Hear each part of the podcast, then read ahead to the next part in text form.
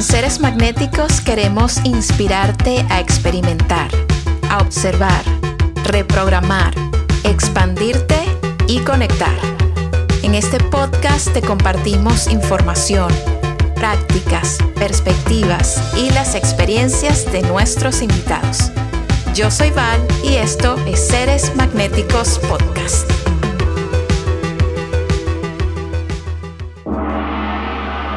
Poli Díaz es comediante y actriz. También es un ser humano fascinante con muchísimas cosas que la hacen única y súper magnética.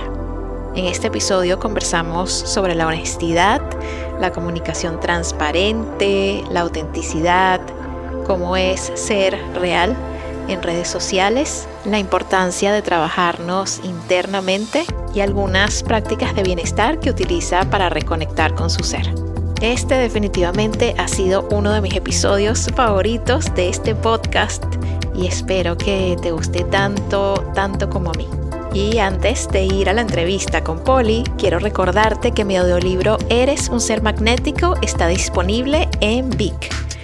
Vic es una plataforma que me fascina de audiolibros en español y en inglés sobre desarrollo personal, negocios, emprendimiento, espiritualidad, con muchísimos títulos que estoy segura de que te van a fascinar. Si ya tienes Vic, solo tienes que buscar el título Eres un ser magnético. Y si no lo tienes, puedes descargar el app en el link que está en el texto que acompaña este episodio. Como siempre, gracias por estar aquí, por escuchar. Y si quieres compartir con nosotros, puedes enviarnos un mensaje directo a la cuenta de Instagram con arroba seres magnéticos y también te puedes unir a nuestro canal de Telegram con Somos Seres Magnéticos. Y algo más, si deseas desbloquear la energía de tu ser, crear coherencia y potencia en tu campo electromagnético, no te puedes perder el taller online Desbloquea tu ser. Comenzamos el sábado 22 de abril con una poderosa sesión en vivo. Si no puedes estar ese día, no te preocupes que queda grabada en la plataforma y a partir de ese momento tienes 21 días de acceso total a todas las lecciones en video y los ejercicios para que hagas la integración. Encuentra el link directo a Desbloquea tu Ser también junto a este episodio. Te mando muchísimo, muchísimo amor.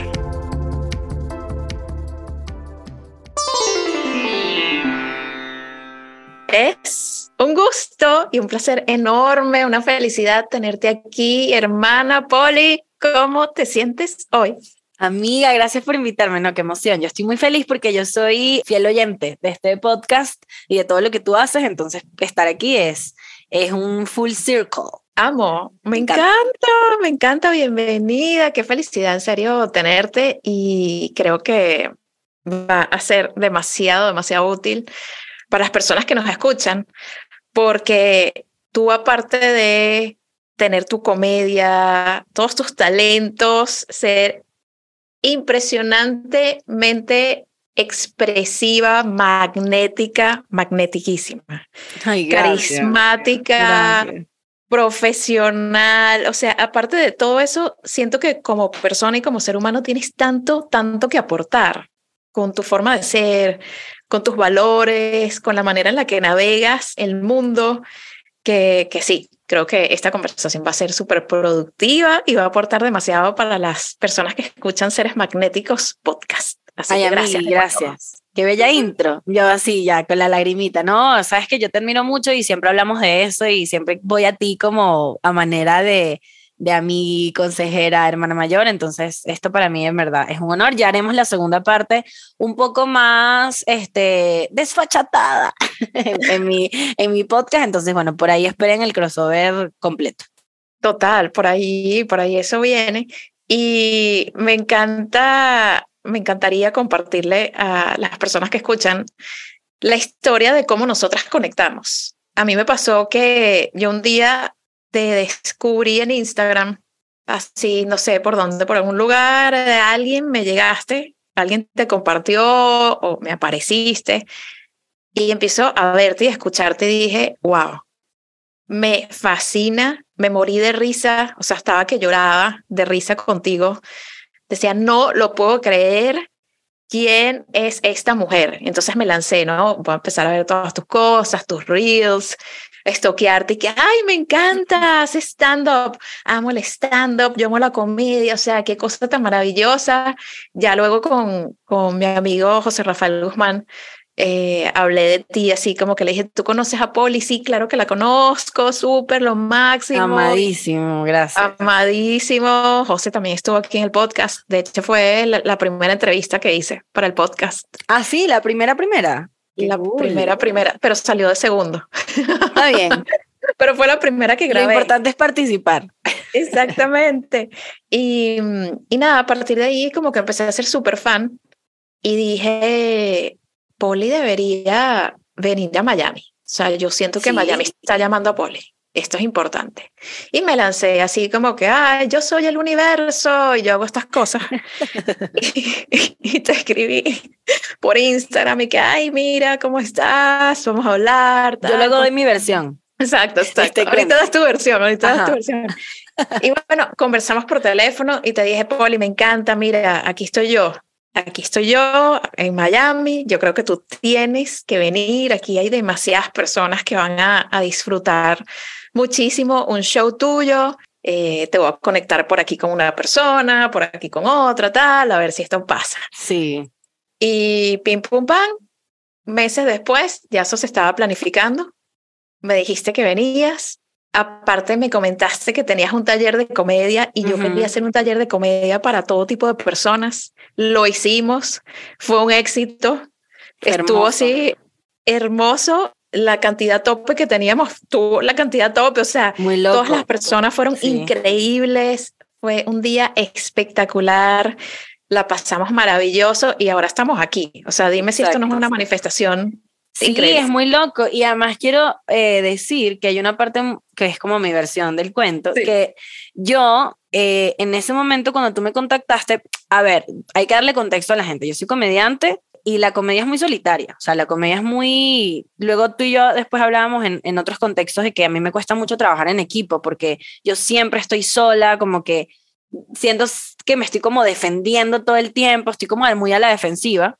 Eh, cosa que no me enorgullece y estoy trabajando activamente, pero sí, o sea, realmente también la experiencia me ha llevado a que tengo que andar ahí cayéndome a coñazos, ¿no? Entonces, y en el escenario sobre todo, porque si tú estás en el escenario, pues pasivo, es muy, probable que pasen cosas y no les saques provecho para bien. Entonces, no tienes que andar ahí, pues, pues pendiente. Entonces, cuando tú me escribes, claro, a mí me pasa algo que yo amo a, eh, tener amigas, o sea, a mí las amigas me han salvado, me han enseñado, me han acobijado. Marica, tengo hadas madrinas por todos lados, siempre son mujeres que me llevan así 5, 8, 10 años y, y, como que ven algo en mí y me quieren y me dan, me dan cosas bellas, entonces como que siempre que llega una mujer así a mi vida random, mi defensiva es un poquito menor, pero siempre existe igual, porque es inevitable. Sí, claro, tú me escribes random y que, mira, hola, ¿cómo estás? ¿Te puedo llamar? Y yo que sí, porque esta persona que no me conoce me quiere llamar. Y primero que nada, ¿quién llama? ¿Me entiendes? Como que yo tengo años que no llamo. O sea, ya como que no me llames, ¿me entiendes? la gente ya no se llama, a menos que esté terminando o que esté diciendo que se va a morir o, notificando la muerte de alguien más. Total. Y ojo, paréntesis, yo no llamo cualquiera, yo llamo muy poco claro, esto, esto, ameritaba esa llamada. Y tú, yo te llamo, yo que sí, bueno, está bien. Y entonces me hablas así, no, y tal, que yo conocí tu comedia y me encanta, y eres demasiado cool y, me encanta lo que haces, y yo te quiero traer a Miami. Y para mí fue una locura, fue como, ¿what? ¿Por? Pero había como que algo en mí, una vibra muy bonita que no, no me hizo sentir que tenía que defenderme, sino era como, sabes que yo voy a recibir esto. Y bueno, eso fue lo que pasó. De ahí en adelante como que siempre hemos conectado y si tengo, a veces te consulto cosas, como porque no tengo experiencia en algo y, quiero saber tu opinión. Entonces, ha sido chévere como ese, ese intercambio y en efecto tenías razón, cuando fui para Miami fue hermoso. O sea, eh, la gente no sabe esto, pero Miami es una ciudad complicada para los artistas. Eh, no es una ciudad como tan, o sea, pareciera que sí, pero no lo es. Y yo siempre le había tenido muchísimo respeto al público mayamero y wow, fue una sorpresa, bellísima. Además, un fin de semana en el que trabajé muchísimo y Marica me salvó. O sea, yo hice en un fin de semana lo que tenía que hacer aquí en México en un mes. claro, matándome y le agradezco demasiado eso como que a las chambas que me pusiste por el medio, pues, porque fue muy bello. Así que gracias. Ah, de Esa es mi parte del cuento. Del, ¿Por qué me está llamando? Y recorté a BFF. Así, así son las cosas, ¿sabes? Si, si hay algo, y yo lo digo acá mucho en el podcast, como que si uno siente un impulso que viene de la inspiración, síguelo. Síguelo. Por más ah, random que sea. Random, rarísimo, eh, sin, sin pensar mucho y que, ay, esta persona me va a percibir como que yo vengo. No, ya, ah, síguelo. Si quieres hacer esa llamada, haz la llamada. Si quieres ir a ese país, lánzate. Si te están ofreciendo algo, o sea, y sientes que es una oportunidad para ti, tómala. Claro. Como que esa es la manera en la que creo yo trabaja el universo mejor, que fluya. ¿Sabes? Sí, sí, y cuando, y cuando viene de, de del corazón, ¿no? Como que ese impulso del corazón de, ¡pum!, quiero hacer esto. Esa fue, esa fue la vibra que yo te percibí y tuve razón, pues como que también creo que no fue un poco de, bueno, voy a darle la oportunidad, no, sino de, esto está muy lindo, o sea, a mí no me pasan, a mí no me llama gente para decirme que, o sea, eso no pasa en la vida real y creo que el que esté escuchando esto puede conectar con la idea de que uno usualmente escucha más la crítica o o te quedas como con lo negativo más que alguien que te llame y te diga, verga, me encanta lo que haces, este, creo demasiado en tu trabajo y te quiero echar la mano, ¿me entiendes? Eso no pasa tanto en la vida real y creo que cuando esas cosas pasan es normal tener como ciertas dudas, ¿no? Y querer protegerte, pero luego pones en contexto todo y, y, y, le dices a, tu, a tus voces demoníacas y que ya va, espérate, esta persona no me puede hacer daño. ¿entiendes? Es una llamada telefónica. Exacto, exacto. Amo. Sabes que una de las cosas que, que a mí me, me han hecho conectar contigo, con tu trabajo, con, con, con tu ser, es tu honestidad, que eres como súper auténtica, súper honesta. Si hay algo que no te parece, vas y lo dices, ¿sabes? Como que no tienes estos filtros que igual obvio, debes tener. O sea, todo el mundo tiene, imposible que no. O sea, estamos súper programadas y programados, es normal, pero los tienes menos. O sea, es como que te permites comunicarte de una manera súper transparente, eh, no te da miedo el conflicto o de repente esa resistencia que puede crear alguien que viene y te dice algo como, esto yo creo que es así, blanco, gris, azul y amarillo. ¿Qué piensas tú? Y eso me encanta, me encanta. Justo antes de empezar a grabar, eh, oficialmente estábamos hablando de una amiga tuya y, me decías, y fíjate cómo nosotros nos proyectamos eh, en, en, todo, para bien, entre comillas, y para mal, porque en realidad no hay nada bueno ni malo, pero en las cosas que nos gustan y en las que no nos gustan, nos estamos proyectando constantemente y a ti, eh, bueno, tú me decías que te encantaba esta amiga tuya que tienes, que es súper auténtica, que es súper ella, que no le importa salirse de, del molde, totalmente una proyección tuya. O sea, eso es algo que tú haces. ay, no lo había visto así, ok. Y mm, definitivamente es de estos rasgos que yo siento que tanto a ti como a cualquier persona que que pueda tenerlo y que tenga la valentía, porque requiere un poco de valentía ser así, ¿no? Presentarse al mundo como uno es y decir lo que uno piensa, eh, hace que eso sean personas magnéticas, como tú, tú eres súper magnética, o sea, tú llegas a un lugar y como que hay algo en tu energía que llama la atención y que que tiene como este tema de, es súper atractiva, ¿no? Atractiva en el sentido de energético. Claro, y lo que soy súper atractiva, mis. Y es atractiva también, preciosa. La sensualidad cuando se vive. Total, y se vibra. Y se vibra. Y en el, en el taller que hicimos de comedia, You Can Be Funnier, que era comedia para todo tipo de personas, todos los asistentes salieron así como que, wow, en serio, ¿sabes? La, la energía y Poli, cómo fue. ¿Por qué crees tú que eres así? ¿Esto ha venido contigo desde pequeña o, tú conscientemente has hecho como un esfuerzo por, por intentar siempre ser súper honesta, súper franca y, transparente con la gente? Ay, coño, no sé. O sea, a ver, gracias por decirme esto. Yo, yo más bien siento que yo tengo como como cinco personalidades metidas en, en, un cuerpecillo. Creo que todos somos así en general, como que no tenemos una sola versión, sino que hay muchas versiones de nosotros y decidimos cuál mostrar, ¿no? Y como que siento que mi personaje escénico se muestra sin filtro, o sea, se muestra sin filtro dependiendo de, de muchas situaciones. O sea, a ver, creo que tengo como orden de prioridades internamente en que, ¿qué me, qué me interesa cuidar de mí? ¿No? Como que mi, la percepción de la gente en cuanto a esto, esto y esto, o me interesa esto, y, o sea, como que siento que tengo muy claro más bien cuáles son mis negociables y mis no negociables con respecto a mi imagen y lo que la gente pueda sentir de mí, ¿sí? Este, no me considero una persona 100% honesta, es decir, he tenido un montón de situaciones y sombras y shades que no me, que no me enorgullecen, pero que también dentro de la honestidad que trato de tener en mi día a día, más que honestidad es como la sinceridad conmigo misma de decir, sí, mira todos estos errores que has cometido, mira todas estas cagadas, pero no pasa nada, ya las vimos, tratemos de que no vuelva, no vuelva a pasar, pero no me hago la loca. Siento que lo que me ha pasado desde que soy chama es que tengo un, una percepción muy clara de, de lo que no me gusta, o sea, de lo que no me gusta de mí, de la gente, de las injusticias. Y, eso, y tener muy claros los no, que normalmente es algo medio negativo, como que siempre el no esté tan presente en ti, ¿no? Pero tener claro el no me hace mucho más fácil el sí. Y me permite mucho sí.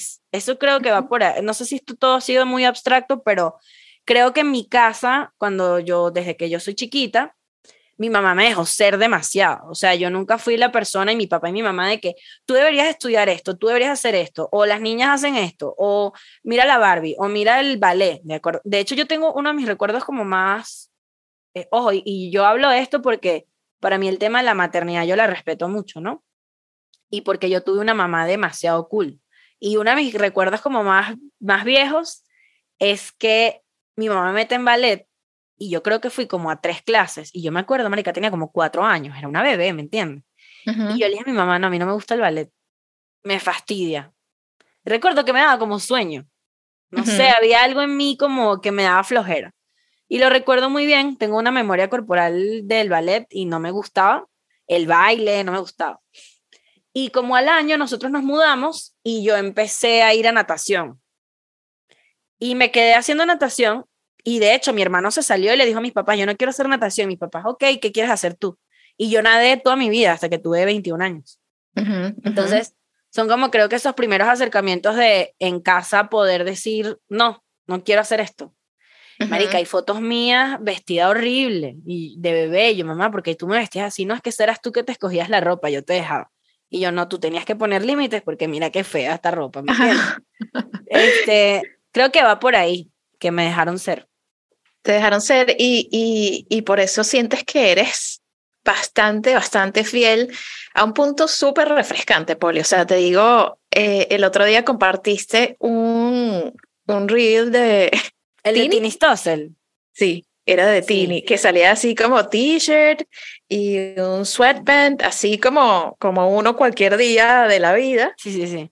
Fue perfecto, fue perfecto porque demostraste así como que, mira, todos podemos ser así, normal. O sea, hay días que estamos así. Pero fíjate lo que me pasa. y, y, porque a mí me confronta tanto este tema y que me lo pongas sobre la mesa es como mierda, qué loco porque yo me a veces me siento mal, o sea, yo tengo yo tengo cruda moral de la forma en que yo soy. Y eso es lo que algo yo estoy trabajando en este momento con mi psicólogo, con mis aliados, con mi astróloga. Yo tengo cruda moral de las cosas que yo hago a veces como que sin pensar o en el porque es mi naturaleza y luego digo, espérame, o sea, mira el, el cagadero que hiciste. Y en el caso de Tini, bro, yo la amo, o sea, la amo y me parece que es una artista espectacular y es una caraja que se ha trabajado todo lo que tiene, es una tipa arrechísima y yo subí eso en tono comedia y al final dije como que gracias Tini por parecer un mendigo, porque me pareció que parecía un mendigo, ¿me entiendes? Y me dio mucha risa. Y luego la gente me empezó a comentar, ¿no? Y me decía, mira la cantidad de veces que han etiquetado a Tini en esto y Tini seguro ya lo vio y no lo va a repostear, no te va a decir nada porque eres ofensiva, o sea, porque fue como que le quisiste hacer un piropo, pero en verdad la ofendiste. Y claro, que me dolió que me dijeran eso porque tenían razón, ¿sabes? Como que siento que mi humor a veces es pero esa no fue tu intención. O sea, no fue mi intención, pero al final, o sea, la Jeva pudo haber visto el video y decir, esta bicha es una coño de su madre. ¿Entiendes? Es una falta de respeto. ¿Y cómo me va a decir mendigo si yo estoy afuera de mi casa? ¿Entiendes? Este, ¿Cómo estás tú? ¿Me entiendes? Y nadie te dice mendigo. Entonces. Pero fíjate, fíjate, esto me parece interesante porque aquí yo siento que, y esto es súper normal, de nuevo, las proyecciones.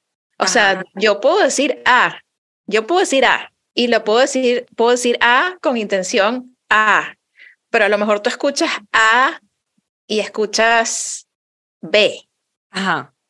Y recibes B, pero es porque B está en ti, ¿entiendes? O sea, para mí, digamos, cuando yo, cuando yo lo vi, dije, wow, qué cool, me fascina, porque esto de alguna manera pone afuera como en este tono humorístico que las personas también tienen derecho, hasta el artista más increíble, a tener un día en el que solamente quiere estar relajada, con un outfit relajadísimo, súper chill, salir y que no le importe y qué libre me siento yo también de poder hacerlo. Es súper normal y Poli también lo está haciendo. O sea, yo me sentí en una nube como, bien, bien, no tenemos que estar ¿sabes? Ah, como que súper pendientes de, de, de, qué tenemos encima. Entonces, si uno está en la calle, te maquillaste, no te maquillaste, qué ropa tienes, cómo te ves. Yo también lo vi así. Yo también lo vi así. Y, y con Tini en particular, como que, a ver, cuando yo hice el video, a mí me dio risa y yo siento que si yo como artista me hicieran un video así, yo me cagaría de risa. ¿Entiendes? Y yo, también en, su, en sus zapatos, pero claro, después recibí tantos comentarios de tanta gente, pues sobre todo en TikTok, porque además se viralizó, en, en Instagram no tanto, pero en TikTok sí, ya tiene como 300 mil views. Y, y la gente se ofendió, de verdad, y mucha gente que risa y la otra parte se ofendió, entonces siento que lo que voy con este punto es que, aunque yo siempre no voy a bajar el video, porque a mí me sigue dando risa y quiero ser honesta con, con mi verdad y con mi comedia, este, bueno, también me da mucha cruda moral a veces, este, pues sí, o sea, hacerle daño a alguien. Siento que cada vez que soy demasiado honesta conmigo misma, termino este pedo de libertinaje que dicen, en la libertad se acaba cuando ya pisas la libertad del otro y ahí ya es libertinaje. O sea, cuando ya estás pisando al otro. Yo creo que yo vivo un poco en el libertinaje. Y ahí Con eso, bueno, en general, en la vida. O sea, yo a veces soy tan honesta con, mi, eh, con lo que yo quiero que termino jodiendo a los otros, ¿me entiendes? O, o haciéndoles pasar a veces un mal rato. Entonces, eh, actualmente creo que eso es lo que yo estoy trabajando. En sí es importante lo que tú necesitas, sí es importante lo que tú quieres decir, sí es importante que seas honesta contigo misma. Creo que, que mi verdad también va por ahí, de confrontar algo eso. Bueno, de nuevo, yo siento que, que siempre van a haber personas que puedan tomar mal las cosas. 100%. Inclusive cuando tú empiezas un video diciendo que la admiras, que la amas, porque así comenzaba tu, tu video, que que te encanta, que es una artista que te fascina, que ha trabajado todo lo que tiene, que maravillosa, no sé qué, y luego haces ese comentario de, de cómo está y te comparas porque tú tenías exactamente el mismo outfit, un, un, un, una franela, un t-shirt así grande, suelto, ¿sabes? Con un sweatpant. Mismo pelo, o sea, todo era igualito. Todo, todo, no make-up, todo. O sea, yo decía, o sea, a mí me encantó, me encantó, pero me parece súper interesante esto de, de de, si eso le puede hacer daño. Yo creo, honestamente, que a ella no, a ella no. Obvio que no, a ella no para nada. Además que Tini es una caraja que ha recibido muchísimo hate con respecto a cómo se ve. Entonces, me imagino que eso para Tini fue como que hay una estúpida más. Cada cosita que nosotros ponemos en el mundo, y siento que esto es una conversación interesantísima, cada cosa, contenido, palabra, mensaje, imagen que ponemos en el mundo puede ser un trigger para otra persona. Para alguien, claro. Puede ser un espacio para proyectarse de otra persona. Entonces, ahorita en este ejercicio en el que tú estás de, de observarte y de, de alguna manera como calibrar un poco esta honestidad y, y este ser súper franca contigo misma y con lo que compartes con el mundo, eh, como que en este, en este ejercicio vale la pena también entender que eso no va a dejar de pasar nunca, ¿sabes? Que siempre va a haber gente reactiva. Ah, correcto, 100%. Siempre va a haber gente reactiva. Y especialmente tú siendo comediante y estando en la comedia, el humor es de esas cosas que fascina y ofende, ¿no? También a muchas personas. Es muy, es muy parcial. O sea, hay muchas. Es como. Está muy parcializado el, el, el humor. Es decir, la gente o no te quiere o te, o te ama porque. Con, o sea, el sentido del humor es. O sea, por eso es que los comediantes para mí, yo decir que alguien es malo, o sea, si yo veo que alguien no, no saca risas, bueno, naturalmente es malo. Pero si tú vas a un show y alguien saca risas desmedidas y tú no te estás riendo, no es que el comediante es malo, es que no es tu tipo de comediante. Exacto. Es una cosa que yo he aprendido y, y eso yo lo llevo a todo, o sea, a todo. Si hay algo que funciona y es un fenómeno y a la gente le encanta y tal, la vaina no es mala, la vaina es que no, no le vas a gustar, no, no, te gusta a ti, ¿no? Exacto. Em, y eso a mí me ha dado mucha paz como a la hora de, o sea, si hago estos ejercicios de, de, de autoconciencia, ¿no? Más que todo para cuidar mis relaciones interpersonales, porque la gente que yo quiero y que amo, quiero que sean personas que se sientan cómodas a mi alrededor. Pero en cuanto a escénicamente y lo que yo estoy dispuesta a decir o no en un escenario, ahí sí me empieza a valer un poquito de verga. Ojo, no, ahí tengo mis límites, o sea, chistes homofóbicos, chistes misóginos, chistes transfóbicos, chistes, no porque no es mi lugar, ¿me entiendes? Y porque no es algo que comparto en mi día a día. Yo soy una mujer que gracias a Dios tuve una, o sea, una, una educación en la que yo no tengo juicios a ningún tipo con respecto a esos temas. Pero en mi día a día sí estoy como con esta reflexión de, sí, estoy clara que va a haber un montón de gente que va a ser reactiva, que va a ser a la defensiva, pero coño, si es la gente que yo amo, tengo que prestar atención. Porque la idea es que la gente que, que tú amas y que te ama no se sienta incómodo en tu presencia. Que luego yo vi un momento en que yo tenía amigas que me decían, Marica, es que yo a ti no te cuento nada porque tú de verdad que, o sea, no le tienes miedo a la verdad y a veces uno no quiere escuchar la verdad, a veces uno quiere un abrazo, ¿me entiendes? Y ya. Oh, total, sí. Y entonces ese tipo de cosas a mí me han hecho reflexionar mucho de no puedo siempre estar ahí diciendo lo que opino porque yo me creo, porque esa es otra vaina, ¿no? Que Ajá, en de podcast uno siempre cree que tiene que opinar, tiene que dar su opinión. No, a veces te puedes callar la boca. Total, o ser súper receptivo también de, de, yo creo que tener un, exacto, tener un ángulo es, es, válido porque es como estar parado en el mundo. Siempre vas a tener ángulos. Desde tu perspectiva vas a ver cosas pero no creer que ese ángulo es la realidad o es la verdad absoluta. Ahí está la clave. Ahí, ahí creo que no sé cómo, cómo, lo has trabajado tú, porque tú eres una persona como mucho más consciente así de la neutralidad. Yo, yo a mí me cuesta mucho ser neutral o, o objetiva, ¿no? Como que sí siento que mis emociones están demasiado presentes en mis decisiones y en, mi, y en, y en la forma en que me muevo, pero como que lo de la verdad absoluta, yo, yo nunca lo he, nunca lo he sentido así. O sea, yo creo que en general en la vida yo nunca he sido como, no es que esto es así porque yo lo opino. Pero sí soy muy de, mira, esto no es así, pero yo opino esto.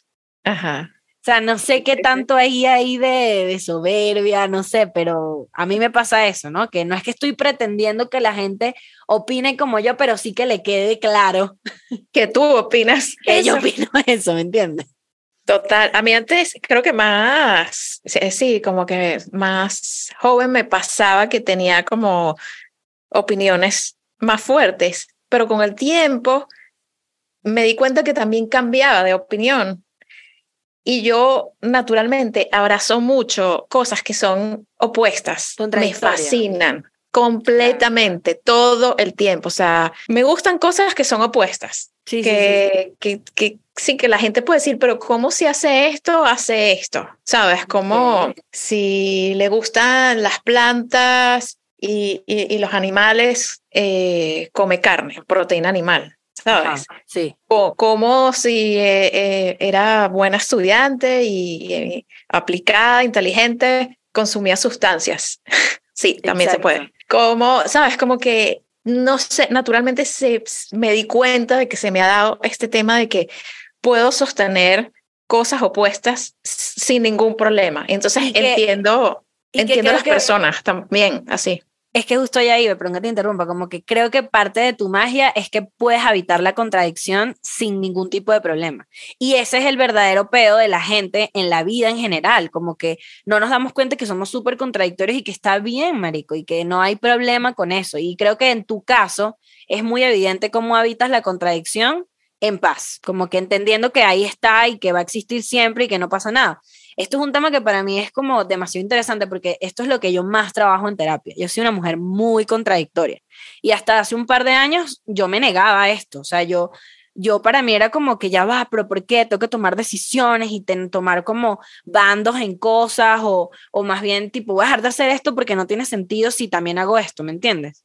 Y mi psicólogo justamente me, me decía tipo, Paula, tú eres una mujer muy contradictoria en tu día, en tu vida, en tu vida diaria, ¿me entiendes? Y a, medida que tú vayas eh, estando en paz con eso, es que tú vas a ir encontrando como, como tu tranquilidad, tu paz, tu centro, tu tal, porque es que es doloroso, marica, la contradicción al principio, porque claro, por como hemos sido criados, le duele a la uno mente. o lo otro. Le duele a la mente, le duele a la, a la identidad, pero, pero, pero realmente creo que esa capacidad de aceptar que somos unos seres contradictorios, sabes, que, que nos, nos puede como permitir y dar más fluidez en la vida para, para explorar cosas, para experimentar, ¿sabes? Para no terminar siendo como eh, esclavas y esclavos de esta identidad que nos hicimos, porque entonces ya yo dije que yo soy esta persona, que yo soy súper responsable, y yo me porto bien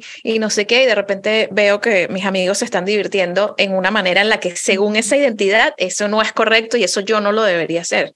Ajá. Entonces te quedas con esas ganas y de repente tienes 60 años y dices, coño, no lo hice, ¿sabes? Sí, sí, sí, no. Y ese es el escenario más, más, más eh, amistoso, o sea, ese que tú acabas de plantear pero luego hay escenarios de gente que, ¿me entiendes? Que no vivió su verdad de verdad, o sea, real, pues como que el amor, la sexualidad, la carrera, una chamba, un, viaje, no sé, o sea, creo que a medida que, que estemos más cómodos con que no siempre vamos a hacer lo mismo todo el tiempo, van a pasar cosas más, más chidas, que es algo que me pasa a mí, por ejemplo, en la comedia, que yo siempre digo como que, ay, pero ¿cómo voy a hacer este chiste? Porque esto me da risa si esto no me representa. Y es como, no, ya, si te da risa, sí te representa. Lo que pasa es que es una versión de ti que no le has contado a la gente. Oh, hay que empezar. shadow work. Ajá, entonces hay que trabajo de sombra. 100%.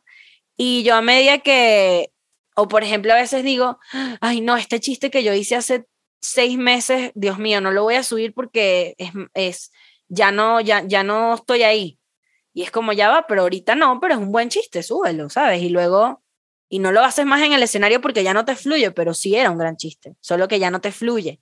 No sé, y, eso que decías que me, me encantó como que, que podías cambiar de opiniones y tal, ahí me pasa todo el tiempo, como creadora de contenido, como comediante, que cada año soy una persona distinta y luego veo mi material, veo lo que me da risa, veo lo que subí al escenario y digo, ya va, pero es que esto no me representa para nada y eso no quiere decir que soy una pésima comediante o que los chistes eran malos, sino que bueno, yo estaba ahí en ese momento y ya no estoy ahí.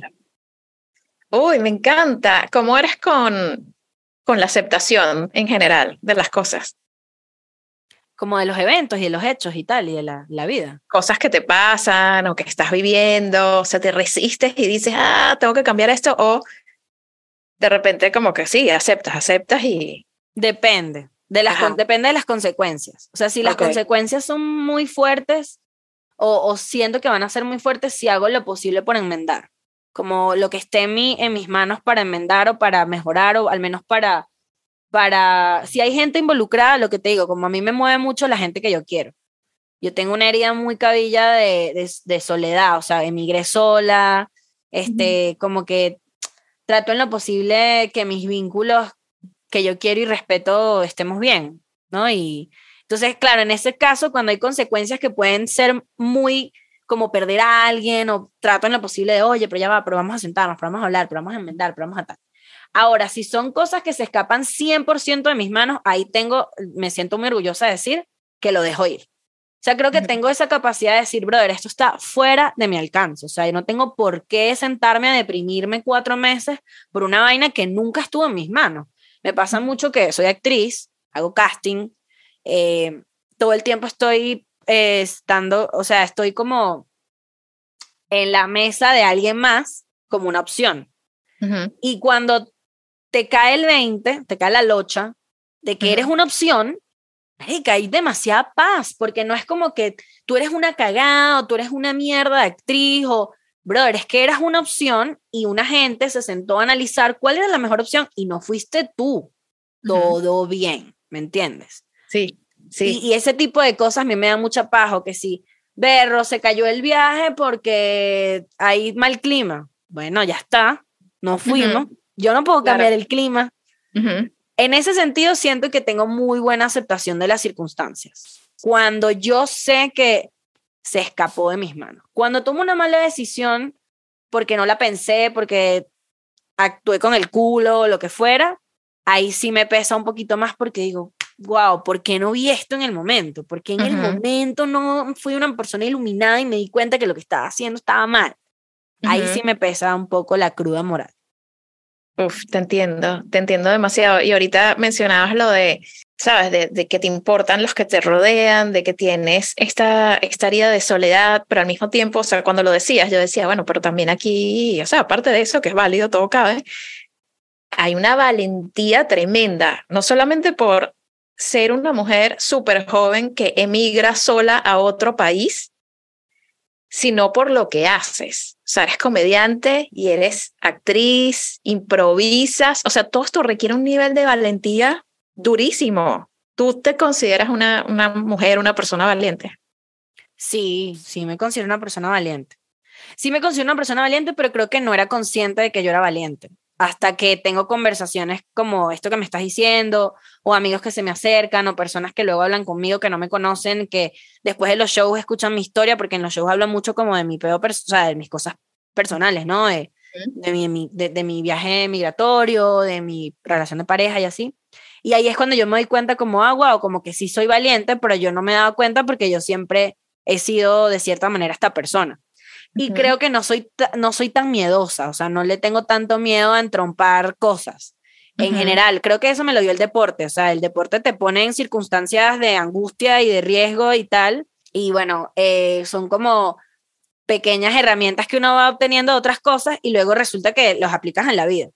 Em, y yo creo que soy valiente, pero me di cuenta tarde. Pero también hay otra cosa que siento que juega mucho eh, a mi favor, que es que yo sí soy una mujer muy individual y me cuesta trabajar en, en, equipo y siempre me ha costado trabajar en equipo y soy egoísta. Eh, sé que es una palabra negativa, pero lo tengo que, o sea, lo tengo que decir. O sea, yo luego digo, verga, yo soy una mujer egoísta. O sea, yo siempre estoy velando por mis necesidades, por mi diversión, por mis experiencias y, me, y es más importante que todo lo demás, que mis papás, que mi pareja, que todo.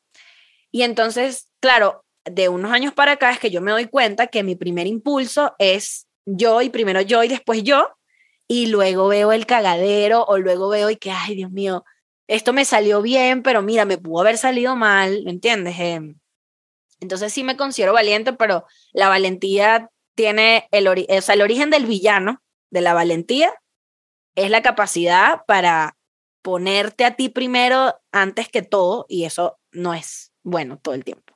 Sí. Claro, sí, sí, sí, como que hay que modular eso.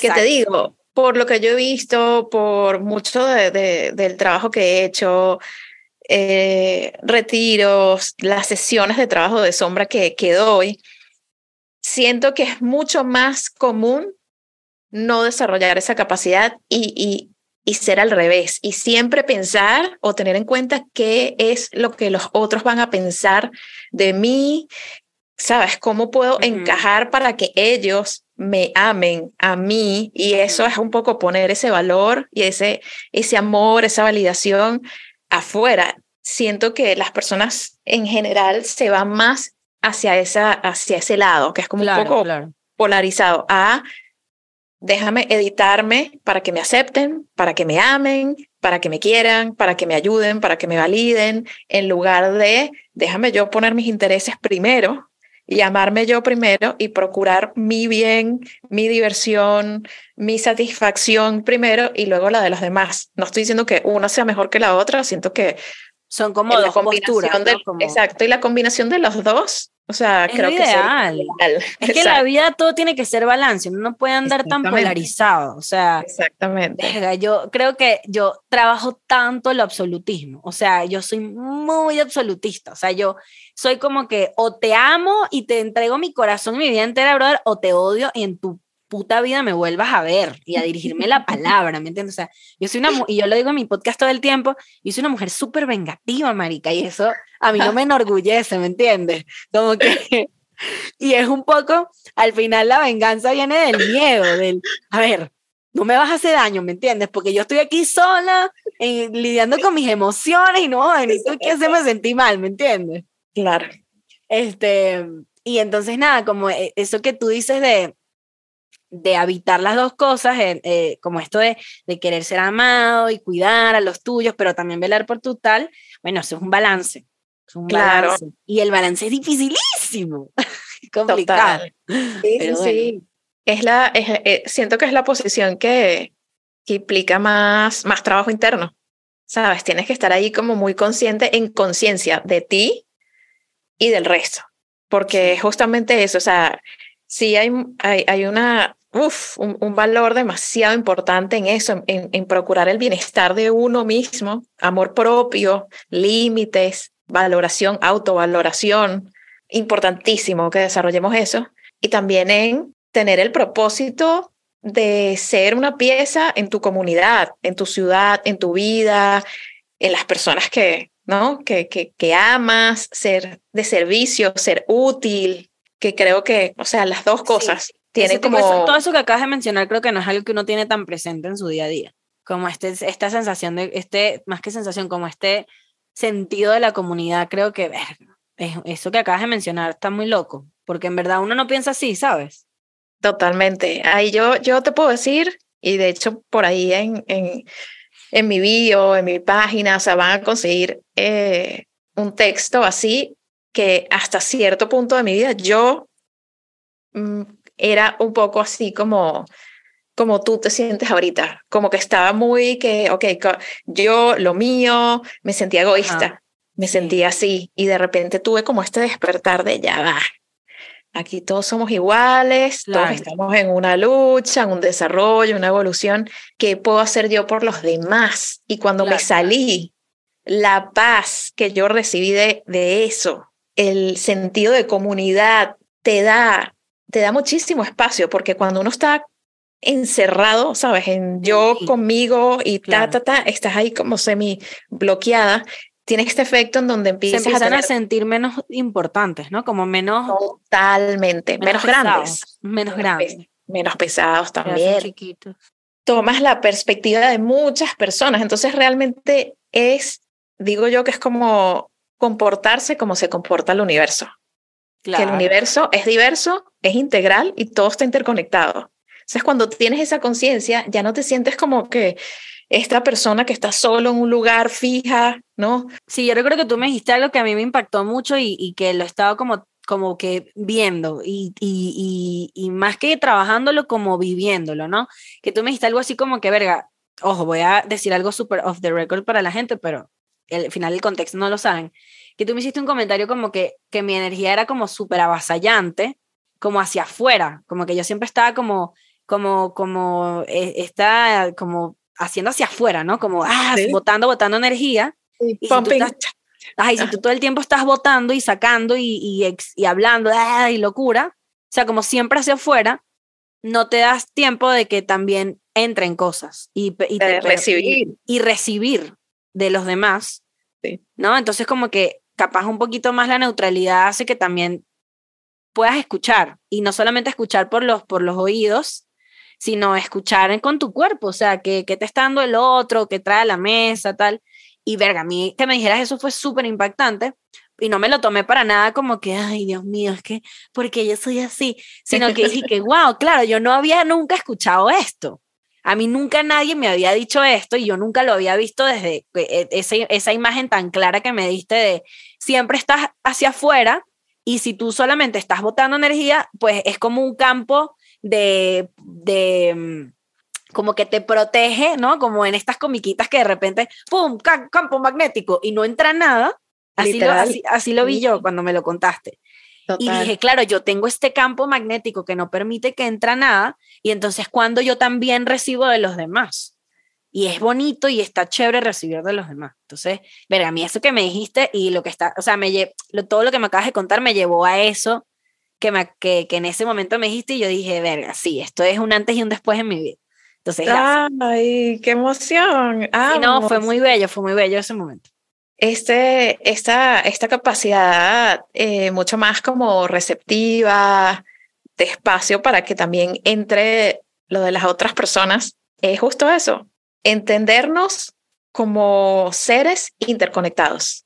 Y si uno está todo el tiempo mandando electricidad para afuera, ¿no? ¿Cómo entra algo? Percibir qué es lo que está ahí para ti hay mucha sutileza también en el universo, ¿sabes? De, de, cosas que cuando uno de repente dices, ok, entro en este estado receptivo, te das cuenta de casi que magia que está sucediendo a tu alrededor. Sí, sí, como que ese estado receptivo tiene que ser consciente también. que fue lo que me pasó a mí con esa conversación, que yo dije, claro, es que esto yo no era consciente. Y ahora sí, entonces ahora toca escuchar, estar presente, ¿sabes? Callarse la boca un ratico, ¿me entiendes? Este, que hay ahí para mí, no solamente que tengo yo para dar, sino que hay ahí para mí. Eso, eso me pareció muy bello. Y, y me recuerda que en mi caso, no sé cómo resuena la gente, o sea, cómo, cómo le resuena a la gente que está escuchando esto, pero claro, yo también pude identificar que ese, ese bote superior de energía y ese viene de que yo hago stand-up, ¿me entiendes? Y, y cuando estás ahí arriba, estás solamente sacando electricidad porque si no el público se te duerme o, no te pela, ¿no? Porque uno, yo todavía no soy famosa. O sea, yo conozco comediantes que apenas aparecen en el escenario, ya tienen toda la atención del público, todo el mundo sabe quiénes son. ¿Te ha pasado alguna vez así que, que de repente, bueno, con todo lo que haces, obvio, te llegas a sentir agotada, así como, ok, ya lo di todo, lo di todo y no puedo salir de mi casa por una semana? Así, yo de lunes a martes. sí, yo me siento así siempre, cosa que no me gusta. O sea, yo me siento muy cansada siempre. o sea, mentalmente muy cansada. Yo por eso, pero es que también es inevitable, porque yo trabajo de mis, o sea, mi cerebro es, o sea, creo que la mayoría de mis actividades, bueno, todas en la vida, ¿no? Todas las profesiones, pero en la mía requiere demasiado trabajo cerebral, o sea, demasiada chamba, demasiado ejercicio creativo y el ejercicio creativo cansa mucho. Entonces yo más bien antes me castigaba porque yo, verga, yo, yo no puedo, a mí, a, mí, a mí me cuesta mucho madrugar, a mí me cuesta mucho no dormir, yo tengo que estar como que, por ejemplo, en Semana Santa, de que te escribí, como que hiciste, descansaste, tal, porque para mí Semana Santa fue echarme cinco días. Yo necesitaba no escribir nada, no revisar un guion, no revisar un plan de producción, no. Para mí era como, yo me voy a acostar a ver series y a no pensar. Y entonces creo que un poco me siento muy orgullosa de que ahora me puedo permitir eso, decir, estoy cansada y solamente quiero descansar. Pero es muy loco porque también el cansancio a veces a mí me lleva a aislarme. O sea, estoy tan cansada mentalmente que interacciones sociales me cuestan mucho. Ir a una fiesta es como, ay, no, no quiero small talk, ¿me entiendes? Este, Y ya, y a veces tengo amigas que amo y que adoro y que les digo, epa, quiero ir al parque y estamos en silencio pintando, viendo TikTok, porque sí me siento muy cansada. Y quiero trabajar eso, no quiero estar cansada todo el tiempo. Claro, y tienes, eh, para ir cerrando, ¿tienes alguna práctica de bienestar que te ayude como que a sentirte un poco más en tu centro, como a cultivar esa energía que haces? Mm, mira, tengo tres. Las, las, tengo muy presentes porque esta mañana lo estaba hablando con una amiga que está pasando por un momento súper duro y me escribió como que, ay, me está pasando esto. Y tengo tres prácticas que, a las que voy siempre. La primera es caminar. A mí caminar me encanta. Me estoy así normal, me pongo unos zapatos cómodos y me pongo mis audífonos, armo un playlist de música que tengo rato que no escucho, que quiero escuchar, que me gusta, que quiero cantar, tal vez que ya me sepa. Y marica, pongo el timer eh, del teléfono así 15 minutos, de aquí a 15 minutos. Y me voy caminando sin rumbo y cuando son 15 me regreso. Y entonces es como media hora de caminata donde el único objetivo es como caminar y escuchar música. Y trato en lo posible de programarme para decir, no voy a pensar en lo que me está aturdiendo, sino voy a escuchar la música que para eso la tengo puesta. Bueno, si te pasa que a veces escuchas música y no la estás escuchando, sino que estás pensando. Sí. Esa es la primera. La segunda es que recientemente descubrí que me encanta pintar acuarelas. Ay, qué lindo. Y me compré un set de acuarelas y, lo tengo en Google Calendar. Así una vez a la semana me siento solamente a pintar con acuarelas. Y ya, esa es como mi segunda. Y la tercera es el journaling. Hace poco empecé a escribir, como que en la mañana me despierto y antes de revisar el teléfono o de hacer el, mientras se hace el café, eh, voto mis pensamientos de la, de la noche. Porque a mí me cuesta mucho soñar. O sea, yo soy muy activa en, en mi cabeza de la, ansiedad. Entonces, cuando me despierto en la mañana y voto como con eso, eso primero con lo que me despierto, pero el día comienza distinto. Claro. Esas son las tres prácticas que yo activamente hago, además de, de ir a terapia cada dos semanas, voy quincenalmente. Esas son mis prácticas. Que les recomiendo porque además son, a excepción de lo de la acuarela, es como gratis, ¿no? Es como low budget. Total, poderosísimas, me encantan, me encantan las tres, me parece alucinantes. Ah, te amo, gracias por venir al podcast. Gracias por esta conversación, estuvo hermosa. Divina. Gracias a ti, gracias por invitarme y gracias a toda la gente que escucha este podcast y forma parte de esta plataforma de la que soy fan. Así que gracias. Acompáñanos en Instagram, somos seres magnéticos y disfruta nuestros talleres y charlas en seresmagnéticos.com.